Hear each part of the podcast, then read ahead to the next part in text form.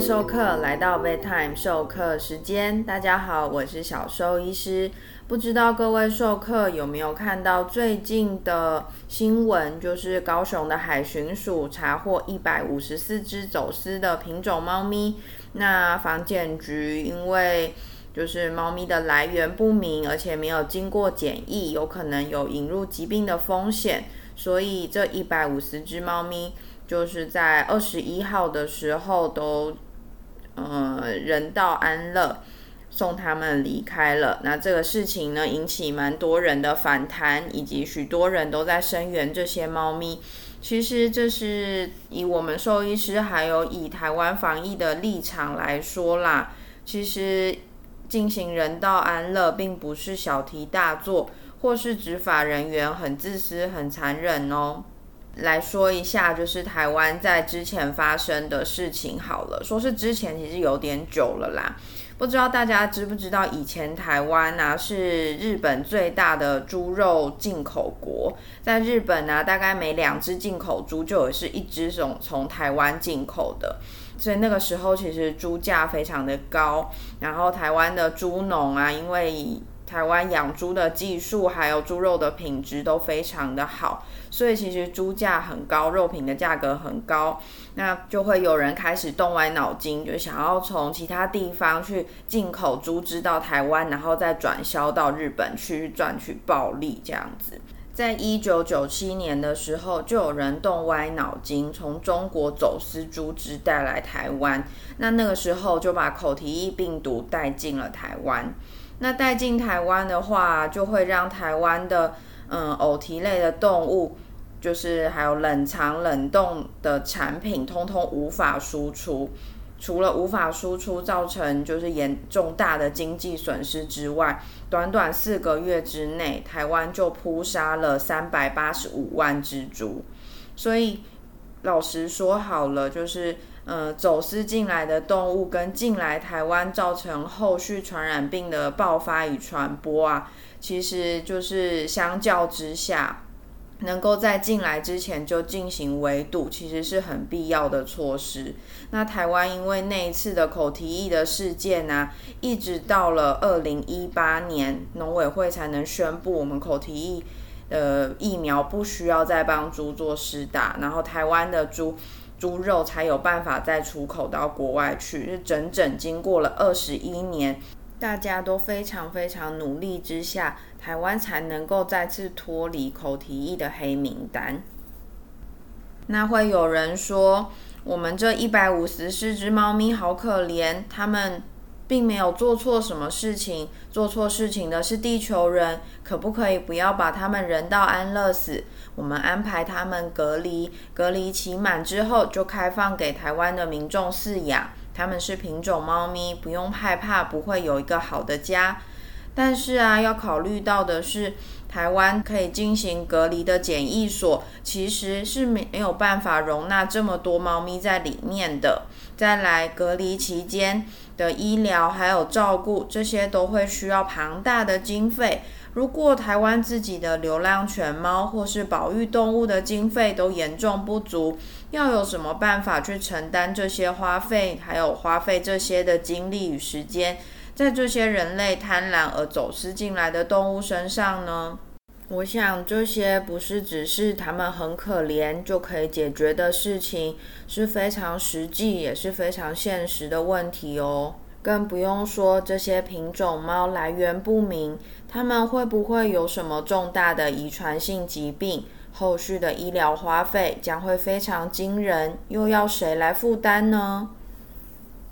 说到这里，我们就来进入今天的主题吧。我们来谈谈品种猫咪常见的遗传疾病到底有哪些喽。那第一个要介绍的就是苏格兰折耳猫，就是耳朵没有像一般猫咪一样立起来，而是往下折贴在头顶的那种猫咪。那会造成它们耳朵折下来的原因，是因为它们带有一个基因遗传引起的。那这个基因啊，其实是基因突变所以造成的特征哦。它除了造成耳朵是折下来的之外，其实折耳猫的手手脚脚、尾巴关节其实都是有畸形的状况。这样的基因突变使得折耳猫在它们的手手脚脚、尾巴关节都发生了不等程度的退化性关节炎的情形。那这个都是来自于骨软骨的发育不全。那这会造成它们怎么样呢？有时候啊，可以看到网络上影片，可以看到他们拍就是折耳猫，就是做的像一个大叔一样，就是。嗯，露着肚子，然后像坐沙发一样直立的坐着，那或者是他们由后脚站立，直直的站起来，然后前脚是不敢着地的。其实这些动作在我们人看起来好可爱，好像在模仿人类，都却都很有可能其实是他们的疼痛的表现，因为他们没有办法像正常猫咪是四只脚脚在地上。用正常的前肢去支撑他们的身体，然后必须使他们前肢是移离开地面，减轻它现在承受的疼痛哦。所以呀，这种基因突变其实是会让猫咪一辈子都不舒服的情况。所以在一九七四年，英国其实是全面禁止繁殖苏格兰折耳猫。那在一九七三年的时候啊，英国爱猫协会。GCCF 甚至是直接终止承认这种猫为品种猫，只能说它是基因突变导致有这样的病症。那这样的基因的突变呢，就是到底有多严重呢？在因为它是呃染色体基因染色体的异常，所以造成的突变，也就是它会借由繁殖，然后传递给下一代。那有些疾病，它们可能是隐性遗传。那隐性遗传的话，可能在跟正常的猫咪结合之下，那那个基因就可以被稀释掉，越来越少。但是折耳猫的基因，它会在跟其他猫咪交配的情况下，遗传到下一代的几率非常的大。所以它有可能，即使它是一只米克斯，但是它的祖先可能有人是折耳猫，就有可能也出现骨软骨发育不全的状况，然后身上就出现了应该在折耳猫身上才会出现的疾病。除了刚刚说到，就是嗯，可能会有手手脚脚就是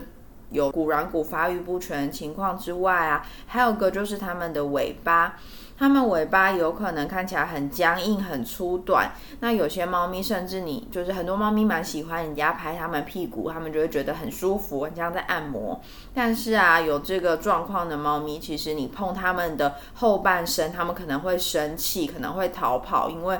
在它们有关节炎、软骨发育不全的情况下，其实你这样去碰它们后半身是非常疼痛的哦。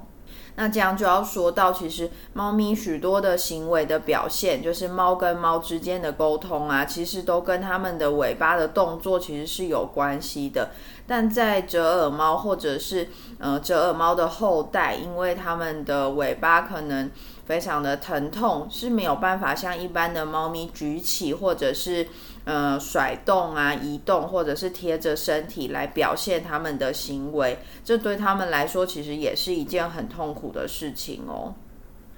说到这里，小兽医师就想跟各位授课分享一个之前遇到的病例。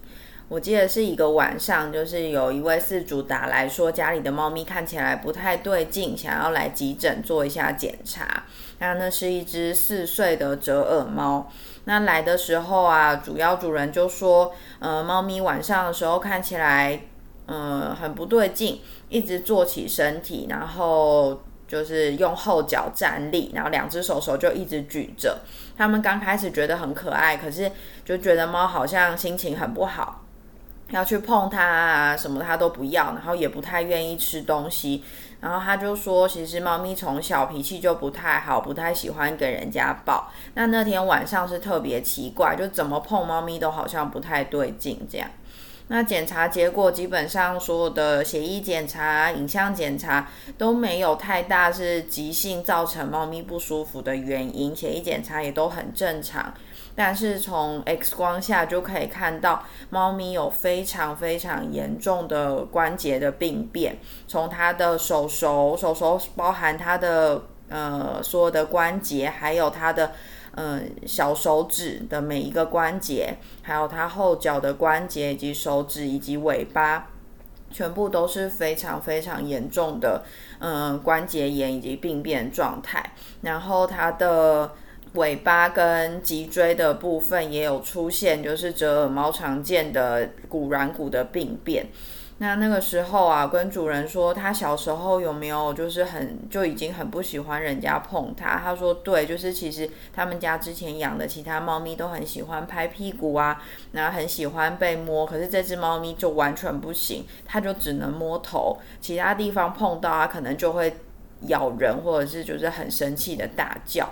那这个时候，他妈妈才知道，其实这只猫咪长期一直处在非常非常疼痛的情况下。那这只猫咪后来在服用止痛药之后啊，整体的生活品质就有大幅度的改善。那妈妈也表示，这只猫咪它在吃了止痛药之后啊，整个脾气也变得比较好，也比较能够好好睡觉、好好休息，整体的行为也比较像一只真正的猫。但是他也了解到说，这只猫咪其实从很小的时候可能就已经承受在疼痛之下。当然，有些折耳猫是到了中老年才开始出现比较明显的退化以及骨头变形的状况，但确实有遇过非常多的折耳猫在年纪轻轻的时候来医院，可能去做健康检查或是其他方面的检查。在我们做一般的医疗行为，像是抽血啊，或者是摸摸它们四肢的状况的时候，都已经可以感受到猫咪有明显不舒服的状况，这都已经对它们的一般日常生活造成影响喽。所以其实折耳猫这个品种啊，一旦诞生到这个世界上，其实每一分每一秒都是承受在或多或少的痛苦之下。它们很有可能年纪轻轻就开始要使用止痛药物，一直到它们老去。所以世界上有许多的猫咪品种的协会都不承认苏格兰折耳猫是一种品种猫，也是基于这样的理由，去避免大家因为喜欢这样的品种而有更多人去做这样基因突变的育种，而造成更多小生命诞生在这个世界上，就是痛苦的开始喽。那接下来我们要介绍另外一种也长得很可爱，然后手脚都短短的，这几年很夯的猫咪品种，就是曼赤肯啦。那曼赤肯手短短，脚短短。有些人就会问说，是不是也是像苏格兰折耳猫一样，是基因突变导致的新品种呢？那还好哦，曼赤肯并不是，它是自然基因演变的短腿猫，所以啊，它并不会像苏格兰折耳猫一样带有先天性异常的软骨发育不全的疾病。它们生下来虽然手短脚短，但是它们的关节发育都是正常的。但是有许多的国际猫咪品种的协会是不认可这样的品种的，因为他们认为啊，曼赤肯猫的短短腿会让它们的关节承受在很大的压力之下，很容易出现关节炎、关节退化的情形，而且认为因为它们的先天的基因虽然并没有异常，但是会在后天导致身体结构出现异常与缺陷。那最让这些协会担心的就是，因为他们的腿很短很可爱，那有人愿意饲养，就会开始有人愿意去做育种。那在育种加强他们短腿特征的同时，就有可能近亲繁殖，导致潜在遗传疾病的传递。那在几年前就发生了，呃，香港那边将折耳猫跟短腿的曼赤肯去做配种，那这件事情其实是引起了世界爱猫人士的挞伐，